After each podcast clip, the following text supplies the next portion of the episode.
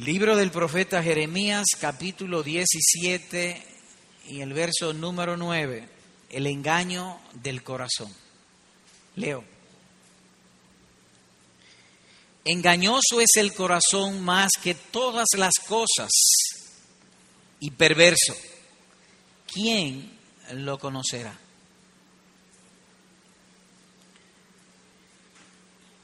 Hay expresiones en el idioma que de manera indirecta son como una negativa.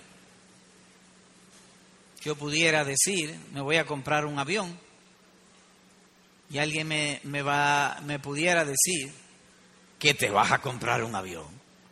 Como, ¿Y de dónde? Asimismo en este versículo, cuando dice, ¿quién lo conocerá? Está dando a entender que ningún ser humano puede conocerlo. O dicho de otra manera, que este versículo es lo que uno llamaría difícil de asimilar. ¿Y por qué? Porque tan pronto como uno lo oye, surge un sabor a duda en la mente. Engañoso es el corazón más que todas las cosas y perverso. Yo soy así. Como que, ¿será que le falta explicación? Y esta verdad, como muchas otras verdades en las Santas Escrituras, no son creídas con simplemente oírla, son creídas cuando se experimenta. Eso es aquí, o que se aprende con la experiencia. Y la verdad encerrada en el versículo es una verdad que trasciende todas las generaciones. Esto fue escrito, es decir, el profeta Jeremías escribió hace miles de años y dijo esto del corazón, engañoso más que todas las cosas y perverso. Hoy día sigue siendo el mismo corazón. Y a pesar, digo yo, de lo que puedan decir los hombres. Y quizá en este tiempo se hace un poco más difícil creerlo. Porque los avances tecnológicos han sido tan y tan sorprendentes, tan grandiosos, las computadoras y todo ese tipo de cosas, la medicina y muchísimas otras ramas del saber, los aviones, los cohetes, los vuelos, los telescopios, los microscopios, y muchísimos otros artefactos que el hombre ha llegado a creerse que él todo lo puede, aún dominar su propio corazón. Pero Dios dice que no es así. El corazón es engañoso más que todas las cosas y perverso. Pero nosotros, lo que estamos en la fe, ha habido ocasión donde hemos estado bajo la predicación de la palabra y sin el predicador quererlo y sin él siquiera saberlo, salen a flote los secretos de nuestros corazones.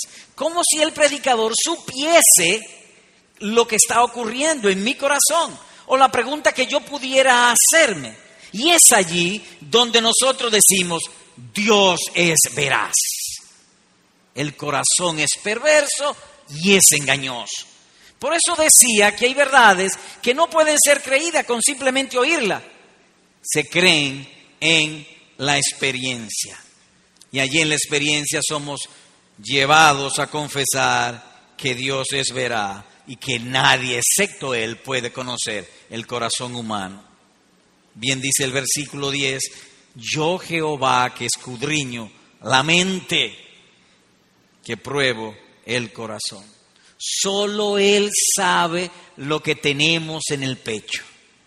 La maraña de maldad, de complejidades, de variedades, al punto que ningún predicador puede trazar las huellas del corazón. Solo Él, solo Él puede hacerlo. Y aquí lo confirma el profeta. Yo Jehová que escudriño la mente, que pruebo el corazón para dar a cada uno según su camino, según el fruto de sus obras. En resumen, que el corazón es engañoso en extremo y perverso. Eso es lo que está diciendo el pasaje. ¿Y por qué usted dice en extremo? Porque el profeta dice, más que todas las cosas. Le da un carácter universal. Pudiera decirte que el corazón humano es el príncipe del engaño o el más alto de los engañadores entre los seres humanos. ¿Cómo vamos a estudiar este versículo? Bueno, uno, características del corazón humano. Dos, otras evidencias de su perversidad o de su impiedad.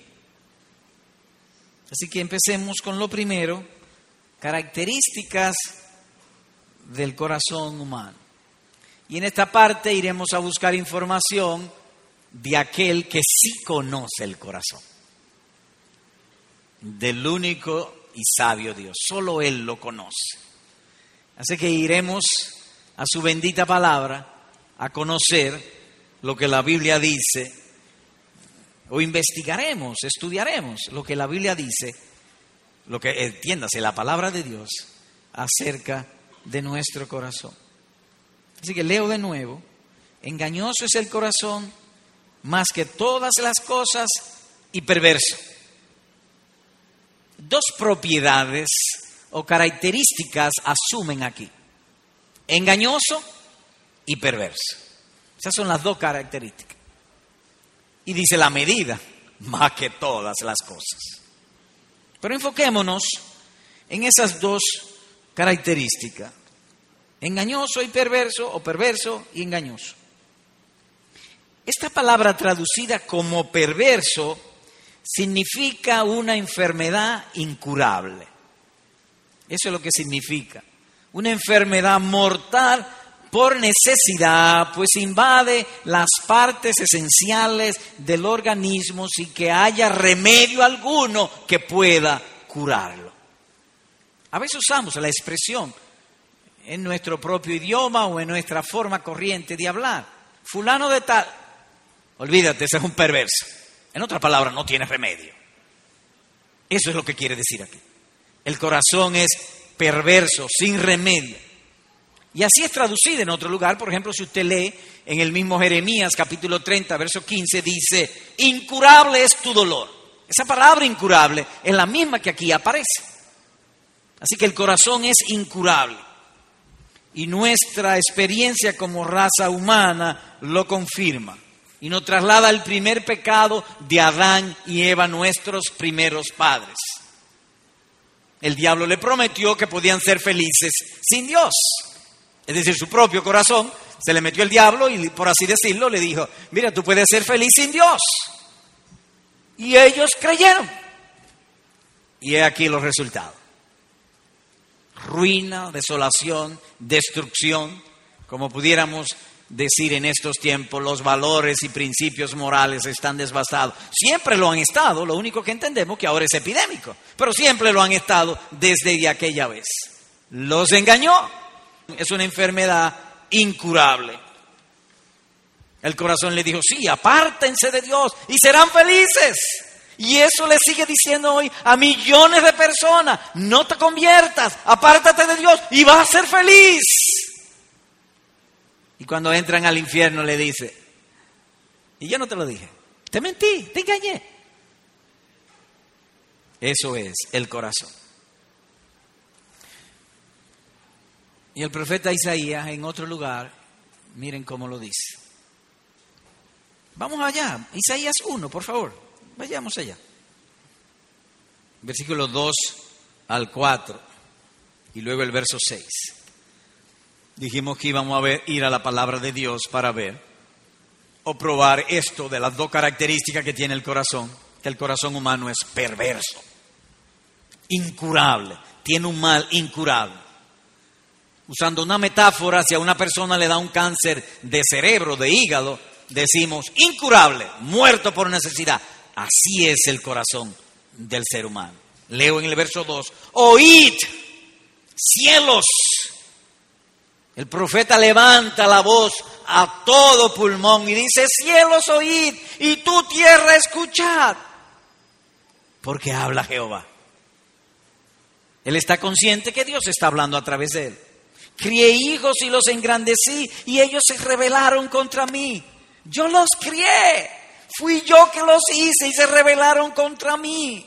Verso 4. Oh gente pecadora, pueblo cargado de maldad, generación de malignos, hijos depravados, dejaron a Jehová, provocaron a ir al santo de Israel, se volvieron atrás. Verso 6. Desde la planta del pie hasta la cabeza no hay en él cosa sana, sino herida, hinchazón y podrida llaga, no están curadas ni vendadas ni suavizadas con aceites. Perverso lo que dice ahí incurable el mal del corazón humano. La otra característica es engañoso. Y es engañoso como consecuencia de que es perverso profundamente o profundamente perverso. Y eso está tan enraizado en él y terrible el desorden que hay en su corazón porque él es perverso que él es engañoso. Ahora, cuando usted dice que Él es engañoso, ¿qué está queriendo eh, eh, definir o significar? Que nos engaña en todas y cada una de las cosas. Eso queremos significar. En todos los aspectos de nuestra existencia, el corazón nos engaña. Como bien comenta un santo del pasado. Oigan esto. John Newton dijo lo siguiente promete lo que no puede cumplir.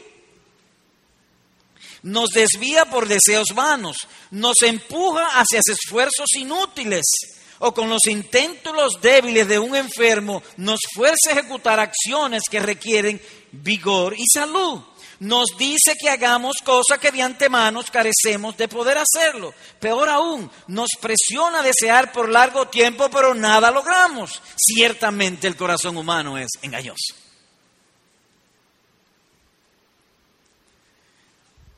¿No has hecho tú eso? Muchísimas veces te prometiste cosas que tú no puedes y él después no te la puede cumplir. De estudiante nos prometíamos pasar la materia sin estudiar. Tú eres inteligentísimo, tú te vas a acordar de todo. Y cuando vimos, 40. No te dijo eso tu corazón. Sí, eso hace y te promete, mira, si tú logras aquello, vas a ser feliz, lo promete y después, ¿y qué? Un vacío, vano. No es así el corazón. Nos ponía a jugar pelota desde las seis de la mañana y entonces tú vas a ser como un ídolo de eso de grandes ligas. No, nos ponchaban, nos hacían así desde pequeño, nos vive engañando. Y todavía. Recuerdo un hombre que hoy él está predicando, estaba leyendo un libro de John Piper. Y entonces leyó un esbozo, Piper lo escribió como una manera que él lo ha hecho en otras oportunidades. Y él dijo, ah, pues yo puedo predicar que yo como John Piper. ¿Quién se lo dijo? La realidad, no, el corazón. Pero puede él predicar como el doctor John Piper, doctor en teología, doctor en hebreo, doctor en griego, y una bendición a millares de gente. No, no tiene esos dones, simplemente Dios no le ha dado esos dones, pero él dijo que podía. ¿Quién se lo dijo? El corazón. Y si tú te arreglas así, tú verás que vas a ser buen mozo.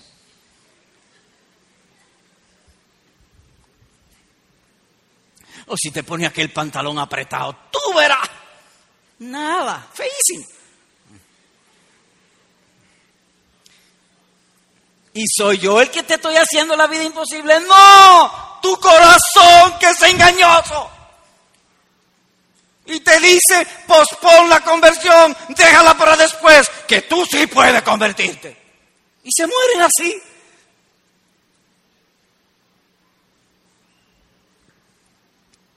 Ciertamente el corazón humano es engañoso.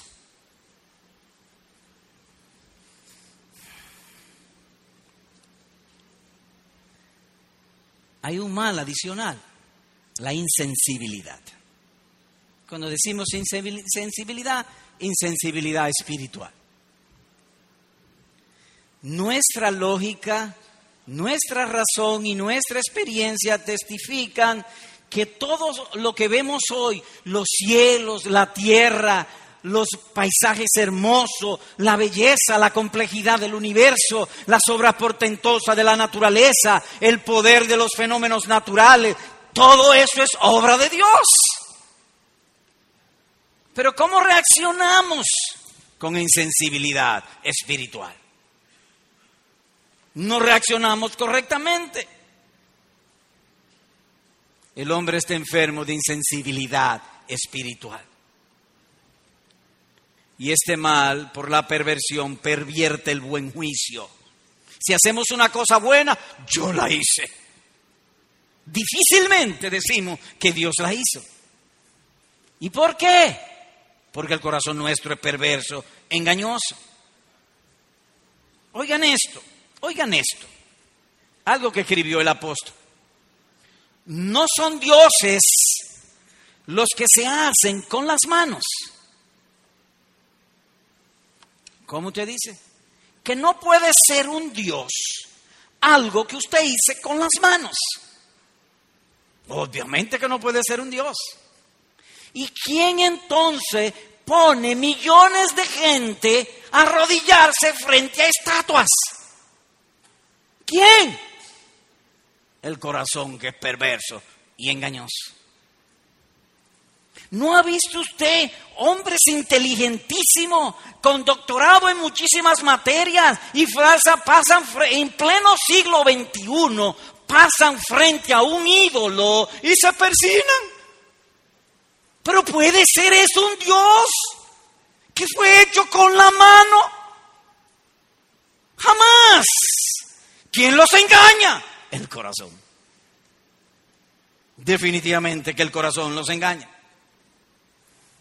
Entonces el hombre se hace ídolo e idólatra al mismo tiempo. Explíquese. Él hace el ídolo, la estatua de madera, de yeso, de mármol, y, y entonces la adora. ¿A quién está adorando? A sí mismo, porque el ídolo lo hizo él y es una proyección de él. Entonces él es ídolo, él mismo su obra, y es idólatra, se idolatra, se idolatra a sí mismo. ¿Quién lo lleva allí? El engaño del corazón. Por eso dice el Señor Jesús, el que quiere venir en pos de mí, esto es lo que tiene que hacer, negarse a sí mismo. Porque el corazón es malvado, es perverso, es engañoso. Idólatra e ídolo a sí mismo. Examina la historia. Los tres grandes imperios de la humanidad, Egipto, Grecia y Roma. Y todos sin excepción perdieron el buen juicio en materia de sensibilidad espiritual. Los egipcios adoraban gatos y monos, animales apestosísimos. Yo no sé cómo un, dios puede ser apestoso. Lo adoraban. Los grandes filósofos griegos del mundo antiguo, Sócrates, Platón, Aristóteles y Cicerón y muchos otros atribuían a sus dioses cosas que hoy serían peste para la sociedad. Las sacerdotisas se acostaban con los fieles para adorar a Dios o al Dios de ellos. ¿Quién los llevó allí? El engaño del corazón. Y lo mismo en Roma. Roma hizo altares, un altar para el miedo y un altar para la debilidad. Y entonces adoramos al miedo para que el miedo se calme en nosotros. Adoramos la debilidad para que la debilidad se disminuya en nosotros. Tú dices, ¿será posible eso? Seguro que sí, la historia lo testifica. Y hoy día, eh, eh, templos, miles de templos llenos de ídolos. Llenos de ídolos. dioses hechos de manos de hombre, de madera y piedra, que no ven, ni oyen, ni comen, ni huelen. Deuteronomio capítulo 4, versículo número 28. Pregunta, ¿quién los llevó a tal irracionalidad? Porque eso es irracional. El engaño del corazón.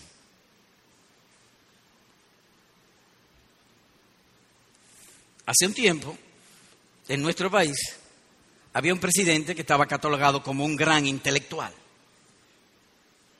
Y el que está ahora también. En Higüey, poniéndole la mano a una imagen y haciéndose así después, untándosela en el cuerpo. ¿Qué? ¿Y quién los llevó allí? El engaño del corazón. Pero eso también debe dar a nosotros que estamos en luz una nota de compasión. Ellos no saben lo que hacen. Definitivamente que no lo saben. Por lo tanto, Dios nos ayude que cuando veamos a alguien oyendo y siguiendo y obedeciendo la voz de su corazón, tengamos compasión de ellos.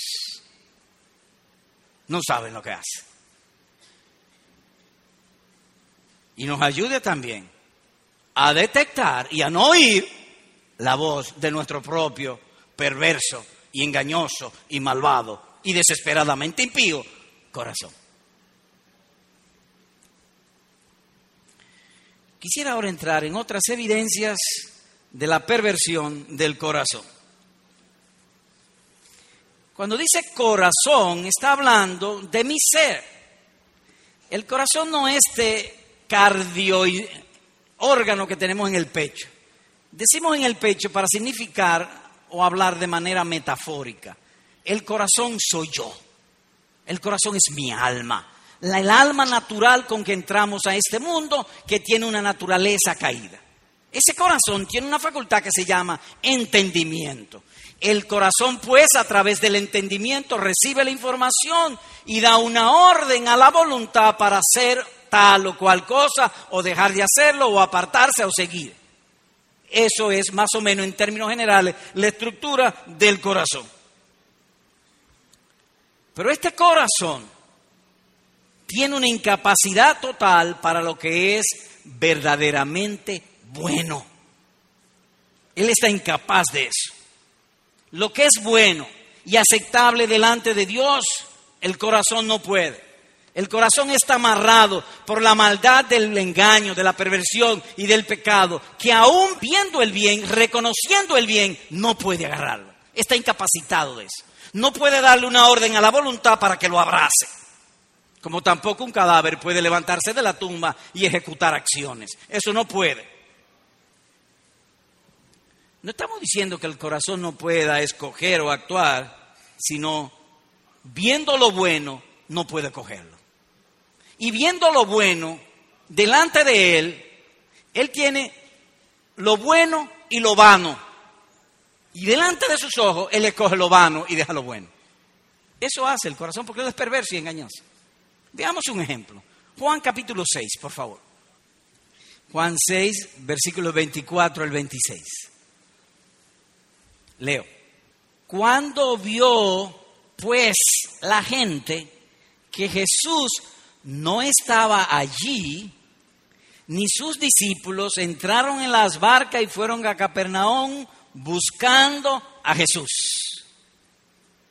A este versículo 24 pudiéramos llamarle diligencia en buscar la salvación. Pudiéramos. Buscando a Jesús, dice al final. Y fueron a Capernaum buscando a Jesús. Versículo 25. Y hallándole al otro lado del mar le dijeron, rabí, cuando llegaste acá, le elogiaron, tú eres el maestro, rabí, lo levantaron, tú no eres igual a nosotros, tú tienes algo extraordinario, Dios está contigo.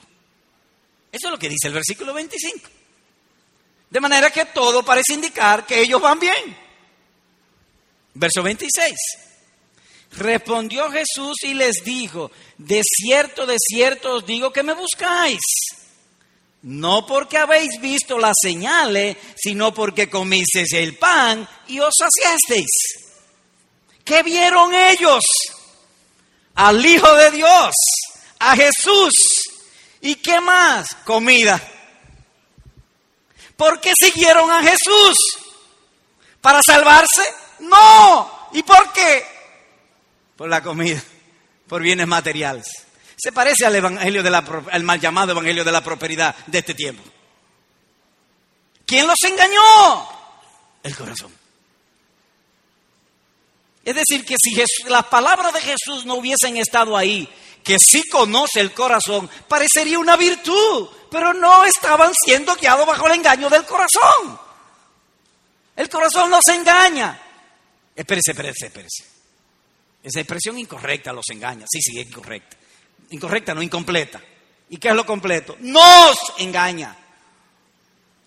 A ti y a mí nos engaña. Cuán a menudo vemos nosotros la brillante, la beatífica, la buena luz del Evangelio, lo que tenemos que hacer. Y a veces frente a la tentación, Dios nos trae su texto, su palabra, para que dejemos el mal y cogemos el mal y dejamos el bien. Muchísimas veces los hemos tenido aquí. Ellos oyen el Evangelio. El argumento divino es tan fuerte que entra y rompe. Pero el corazón dice, no, voluntad, no te muevas, no te entregues a Jesucristo. El corazón nos engaña. Una y otra vez. Así que el corazón humano es engañoso y perverso, que aún viendo el bien, no puede cogerlo aún viéndolo con sus ojos, ellos aquí lo vieron, lo correcto. El corazón se opone y lo impide. Solamente pueden verlo. ¿Acaso los fornicarios, los homosexuales, las levianas, los ladrones no saben que están haciendo lo mal hecho? Sí. Y a veces no se despiertan a medianoche y la conciencia se les levanta y dicen, no sigo más, se acabó. ¿Dejan el mal? No, no lo dejan. El corazón los engaña y le dice que el pecado es el bien. Y ellos vuelven y caen. Y vuelven y caen y son adictos a eso. El corazón es perverso. Los engaña. En una ocasión el apóstol Pablo, a la luz de Hechos 24, le estaba eh, hablando, predicando al gobernador Félix. Y habló Pablo un sermón tan y tan fuerte acerca del dominio propio, de la vida cristiana y de la gloria eterna que hay en Jesucristo, que dice la escritura en Hechos 24 que Félix se espantó. Fue convencido, fue persuadido. ¿Quién fue persuadido en Félix? Su entendimiento. ¿Y qué dijo su corazón? ¿Qué le dijo el corazón de Félix a Pablo? Luego te llamaré. Y lo dejó. Vio el bien, pero no pudo retenerlo, no pudo agarrarlo. ¿Quién lo engañó? El corazón. El corazón le dice, mira, es verdad el Evangelio, lo que te están diciendo es verdad, pero mira, no pase de agradarte en oírlo, nada más agrádate en oírlo, pero no lo hagas, porque él es perverso y engañoso moralmente corrupto, no puede someterse por su propio poder a Dios. Está corrompido. A veces hacen el bien, pero no lo hacen para tener una buena conciencia delante de Dios. Sí, lo hacen. ¿Y para qué? Por intereses terrenales, mercuriales, materiales, carnales. Oyen la verdad, pero son incapaces de cumplirlo. El apóstol Pablo, cuando usted lee Romanos, usted se da cuenta cómo él habla de lo que él era antes de convertirse. Sin la ley el pecado está muerto y yo sin la ley vivía. ¿Y qué dice él según la Bueno, que su vida religiosa, él era tremendo a los ojos de los demás, él fue capaz de crear una imagen de que era hijo de Dios, que él obedecía a Dios y pasaba bien con todo el mundo. Se veía bien los ojos de todas las personas. Porque sin la ley, vivía. Creía él que vivía. Dice Romanos capítulo 7, versículo número 8. En otras palabras, que él tuvo amor a la letra de la ley, pero no al poder de Jesucristo. Eso no podía él verlo. Lo egoísta dominaba en su vida. No podía hacer nada por amor a Dios. Un pez, tomemos un pez. Usted toma un pez y el pez no tiene estructura en él de salir del agua, ha visto una lombriz en la orilla y ir a comerse la lombriz y volver al agua. Se muere y no lo hace. Él no puede salir del agua a buscar fuera comida. El corazón natural, el corazón con que entramos a este mundo, tú y yo, no puede saltar al reino de Dios por su propio poder. Porque Él tiene un mal incurable, es perverso y es engañoso. Jesús dice claramente, no queréis venir a mí para que tengáis vida. Hermanos, amigos, miles de personas oyen el Evangelio, están persuadidos de la verdad del Evangelio, de la hermosura de esa verdad, de la lógica razonable, pero no pueden, no pueden venir a mí, dice Cristo, para que tengáis vida. ¿Y por qué? Porque el corazón les dice que el pecado es más beneficioso que Cristo y se entregan al pecado. ¿Quién los engaña? Su perverso corazón. Tomemos otro caso, la terquedad en los niños.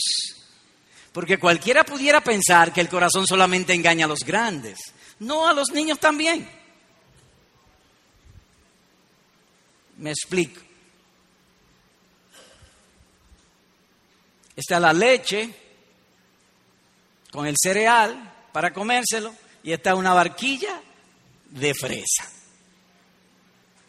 ¿Cuál quiere el niño? La barquilla fresa. La mamá dice, no barquilla de fresa, la leche con el cereal. ¿Cuál es el bien de los dos? ¿La barquilla de fresa o la leche con el cereal? La leche con el cereal. ¿Y qué hace el niño? Patalea y grita. Y algunos hasta maldicen a la mamá. Pero es su bien. ¿Quién le dice a él que la mamá está haciendo lo mal hecho? Su corazón. Los jóvenes cuando van creciendo, los padres le ponen restricciones porque ven peligro. No puedes ir a tal sitio, no puedes ir a tal familia. Ellos no pueden decirte lo que hay, pero te ponen prohibiciones y brincan y saltan. ¿Quién le dice que los papás están correctos? El corazón. De modo que el corazón natural engaña a todas las edades. Y si se trata de la fe o del cristianismo, aún engaña más mucho más engaña. Gritan, saltan, patalean. Bueno, se lo voy a citar. Dice así, el hombre vano se hará entendido cuando un pollino de asno nazca hombre. ¿Cómo? Oigan esto. El hombre vano, es decir, el que es guiado por su corazón natural, se hará un hombre entendido cuando un pollino de asno nazca hombre. ¿Puede una burra parir un hombre la idea? No, pues tampoco el hombre vano puede hacerse entendido. Porque el corazón de él es perverso y engañoso. Dice Job capítulo 11, versículo número 12. Es más fácil domesticar un animal que a un niño. Un caballo se domestica en dos o tres meses, pero con los muchachos tenemos que pasar 10 y 15 años y a veces no lo logramos. Y a veces más. ¿De dónde nace la terquedad en el corazón de los niños? De la perversidad de su corazón. Si los papás ven el peligro, tienen entendimiento y protegen al niño y le ponen restricciones dentro del entrenamiento, en esa edad ellos ven a los papás como malos. Si los papás lo dejan a su propio gusto, entonces los muchachos se hacen maleantes y ven a los papás realmente como malos al final. Es decir, palo si boga y palo si no boga. Por eso es que muchos papás, por el engaño de su corazón, no se ponen a criar a sus hijos, ni le ponen restricciones a sus hijos, ni lo apartan del pecado a sus hijos, porque el corazón de ellos está tan engañado como el del muchacho. Y para luchar contra el engaño y la perversión del corazón se requiere un gran esfuerzo que los padres, algunos padres, no están dispuestos a correr. Así que el propio corazón del hombre, la terquedad de los niños, son evidencias adicionales que ciertamente, lo que dice el texto por medio del profeta, del corazón. Veamos otro caso. La adoración. Cuán difícil es llevar el corazón de los hombres al ser, a servir al Señor nuestro Dios. Cuán difícil. ¿Qué tarea tan dura es traer el corazón carnal a permanecer en los cultos? Aquí ahora. Tu mente se te va. Y no, ¿a qué tú viniste? ¿A ver a Rocha? ¿A ver a uno de los predicadores o a oír a Dios? A oír a Dios. ¿Y por qué te duermes? Porque te distrae. ¿Quién está hablando dentro de ti y te pones que te dejaste los frijoles puestos? El corazón. ¿Quién te pone a ver la hora? ¿Cuándo va a acabar este hombre? No, se va, no va a terminar esto. A veces me he pasado por tres minutos y vienen diez y me dicen, pastor, se pasó. Pero no son ellos que me lo dicen, es su malvado corazón.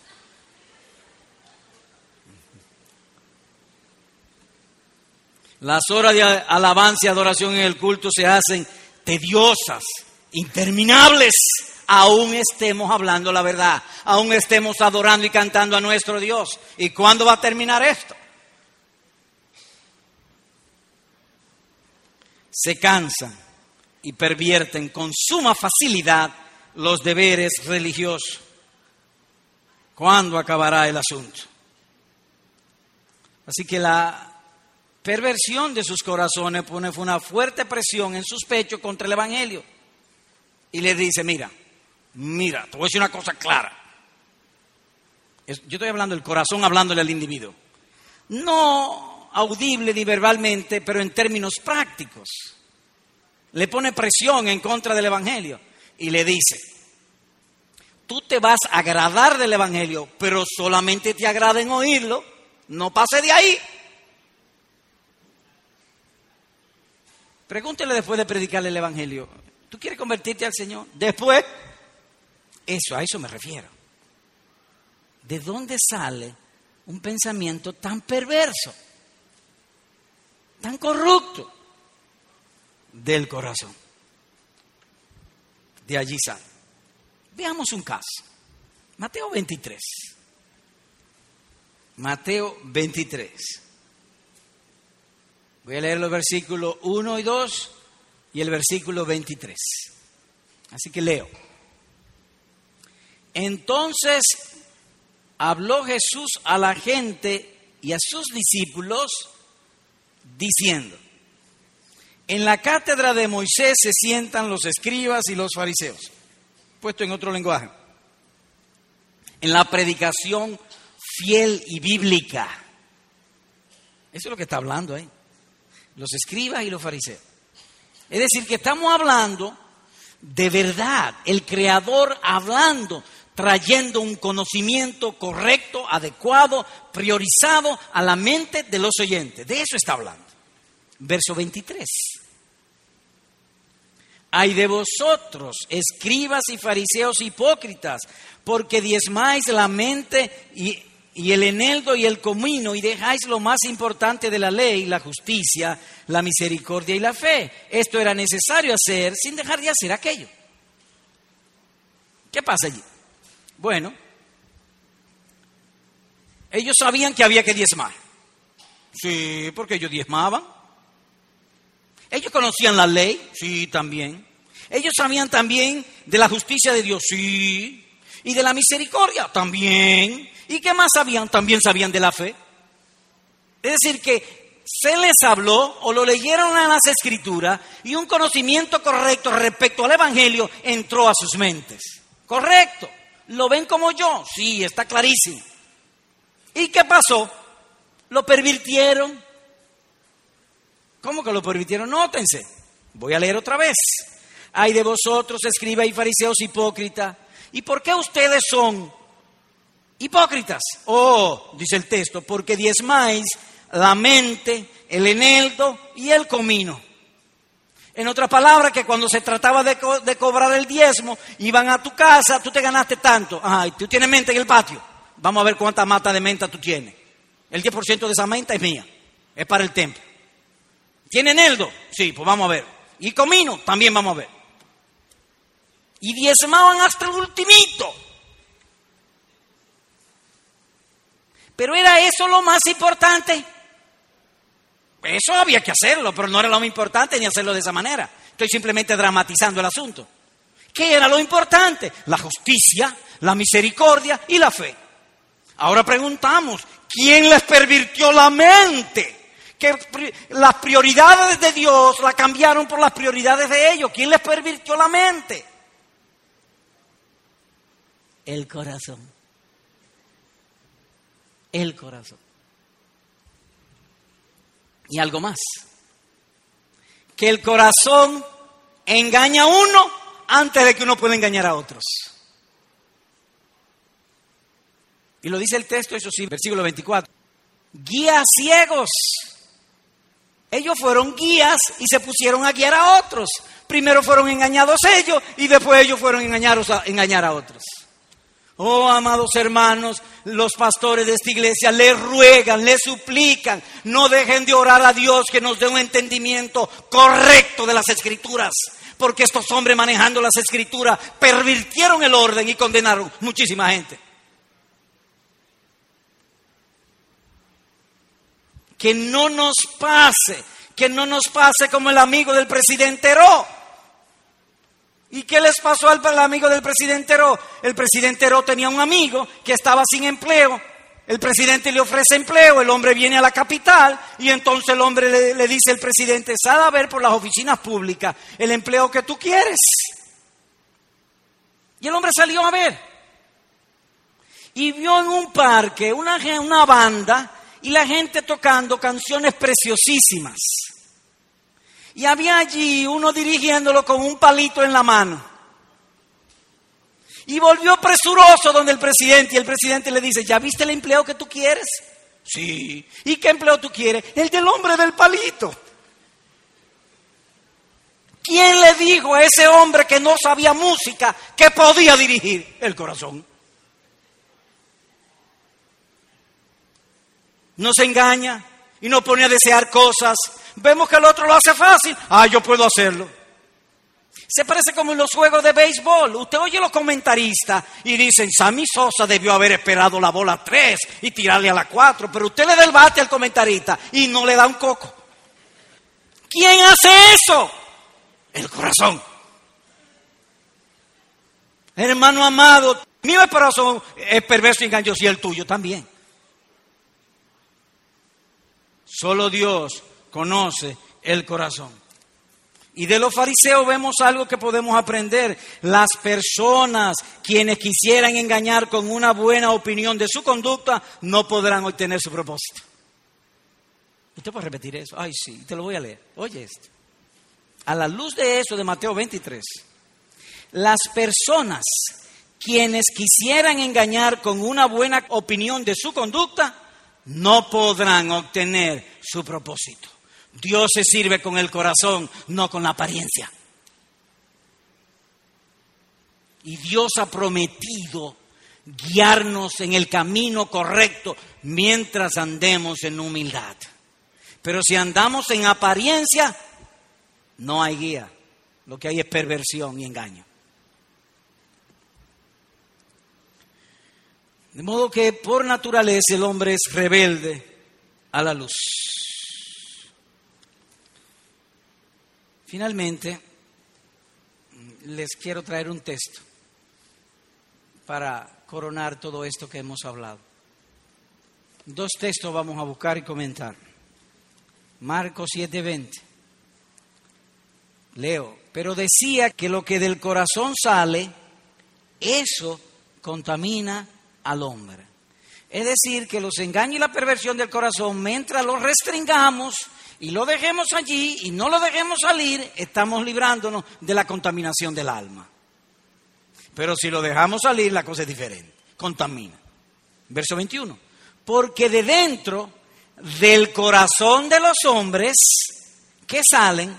Los malos pensamientos, los adulterios, las fornicaciones, los homicidios, los hurtos, las avaricias, las maldades, el engaño, la lascivia, la envidia, la maledicencia, la soberbia, la insensatez. Todas estas maldades de dentro salen y contaminan al hombre.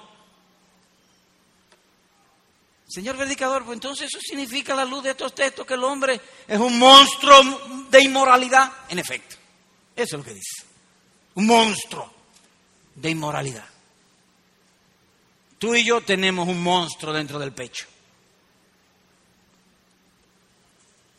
Finalmente, el otro texto, antes de pasar un par de aplicaciones, y quiero actualizarlo, vayamos a 2 Timoteo 3 y creo que aplica al tiempo que nos ha tocado vivir. Voy a leer versículos 1 y 2 y 2 y 3. Según de Timoteo 3, leo. Timoteo también debe saber esto, que en los postreros días vendrán tiempos peligrosos, porque habrá hombres amadores de sí mismos, adictos a sus propios corazones eso se lo dijo Timoteo hace dos mil años. Entonces, si era cierto para Timoteo, nosotros que estamos más cerca del regreso de Cristo, es más cierto. Es más veraz.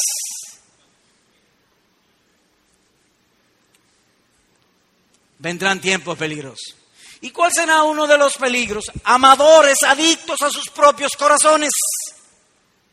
Versículo 12 y también todos los que quieren vivir piadosamente en Cristo Jesús padecerán persecución.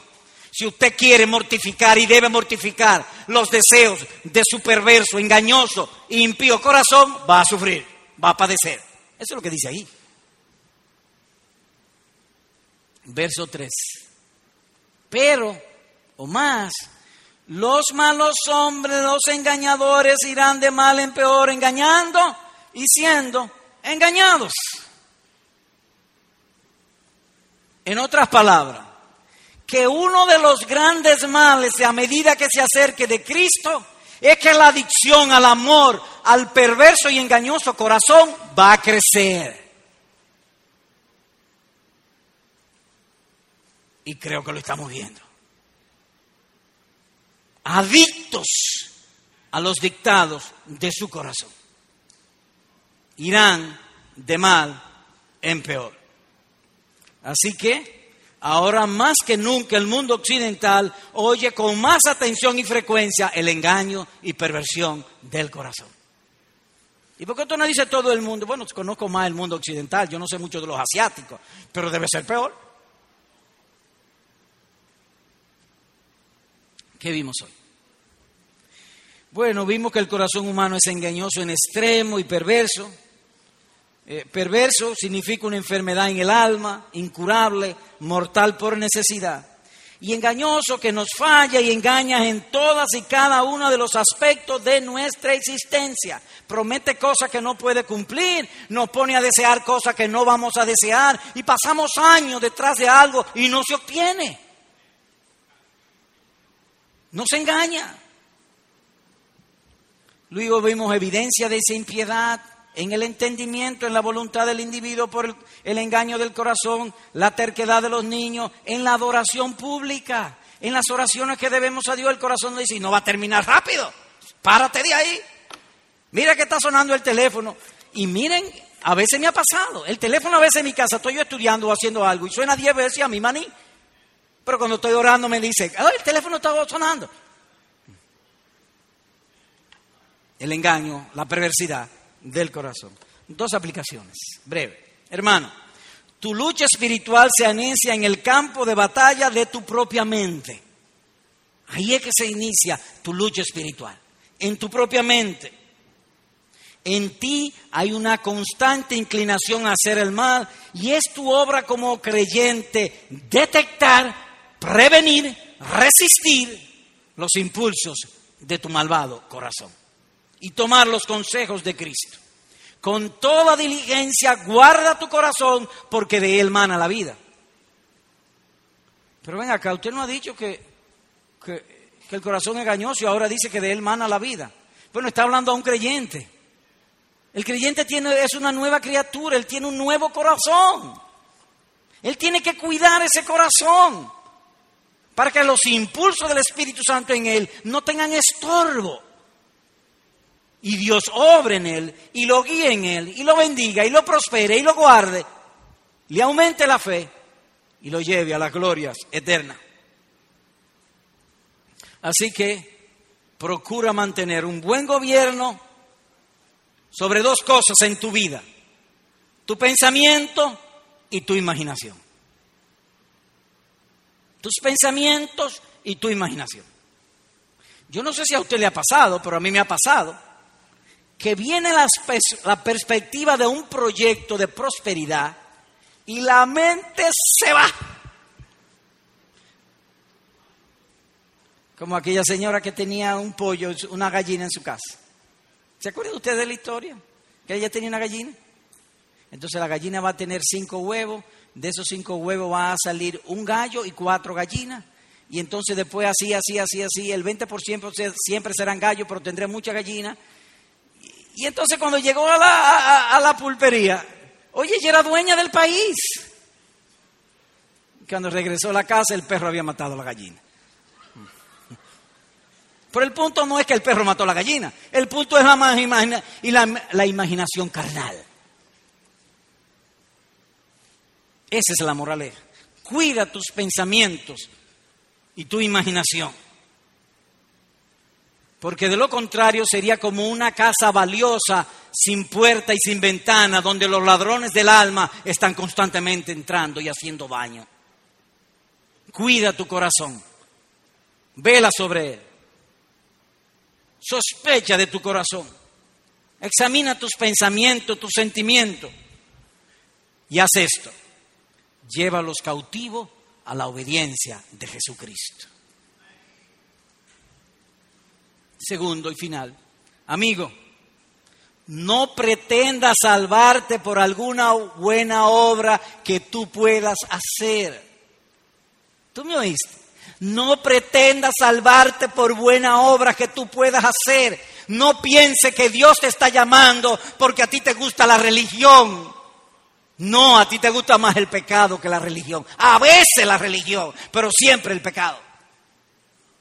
El corazón tuyo es perverso y engañoso. No hay remedio, ni se ha inventado un remedio entre los hombres que pueda sanar tu malvado corazón. No existe. El hombre no puede salvarse a sí mismo. No pretendas hacerlo porque no podrás. No te dejes engañar de tu corazón. Tu corazón te dice, es verdad lo que el predicador está diciendo. Me voy a convertir, pero cuando yo arregle dos o tres cosas. En otra palabra, cuando yo haga el bien. No. Solo Dios puede hacer el bien. Ahora te invito a oír esto con interés. Oye esto, querido hermano. Te ruego, te suplico por las misericordias de Cristo que atiendas a lo que te voy a decir ahora. Oye esto. Jesucristo es el Cordero de Dios que quita el pecado del mundo. Nadie más.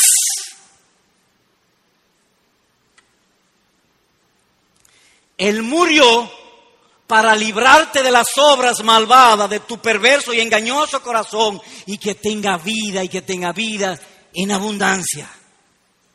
Él murió por tu fornicación, él murió por tu pecado, por tus mentiras, por tu carnalidades, por tus perversiones, por tus traiciones, por todo eso murió. Él pagó por todos tus pecados. Todo pecado será perdonado a los hombres, dijo él, yo pagaré.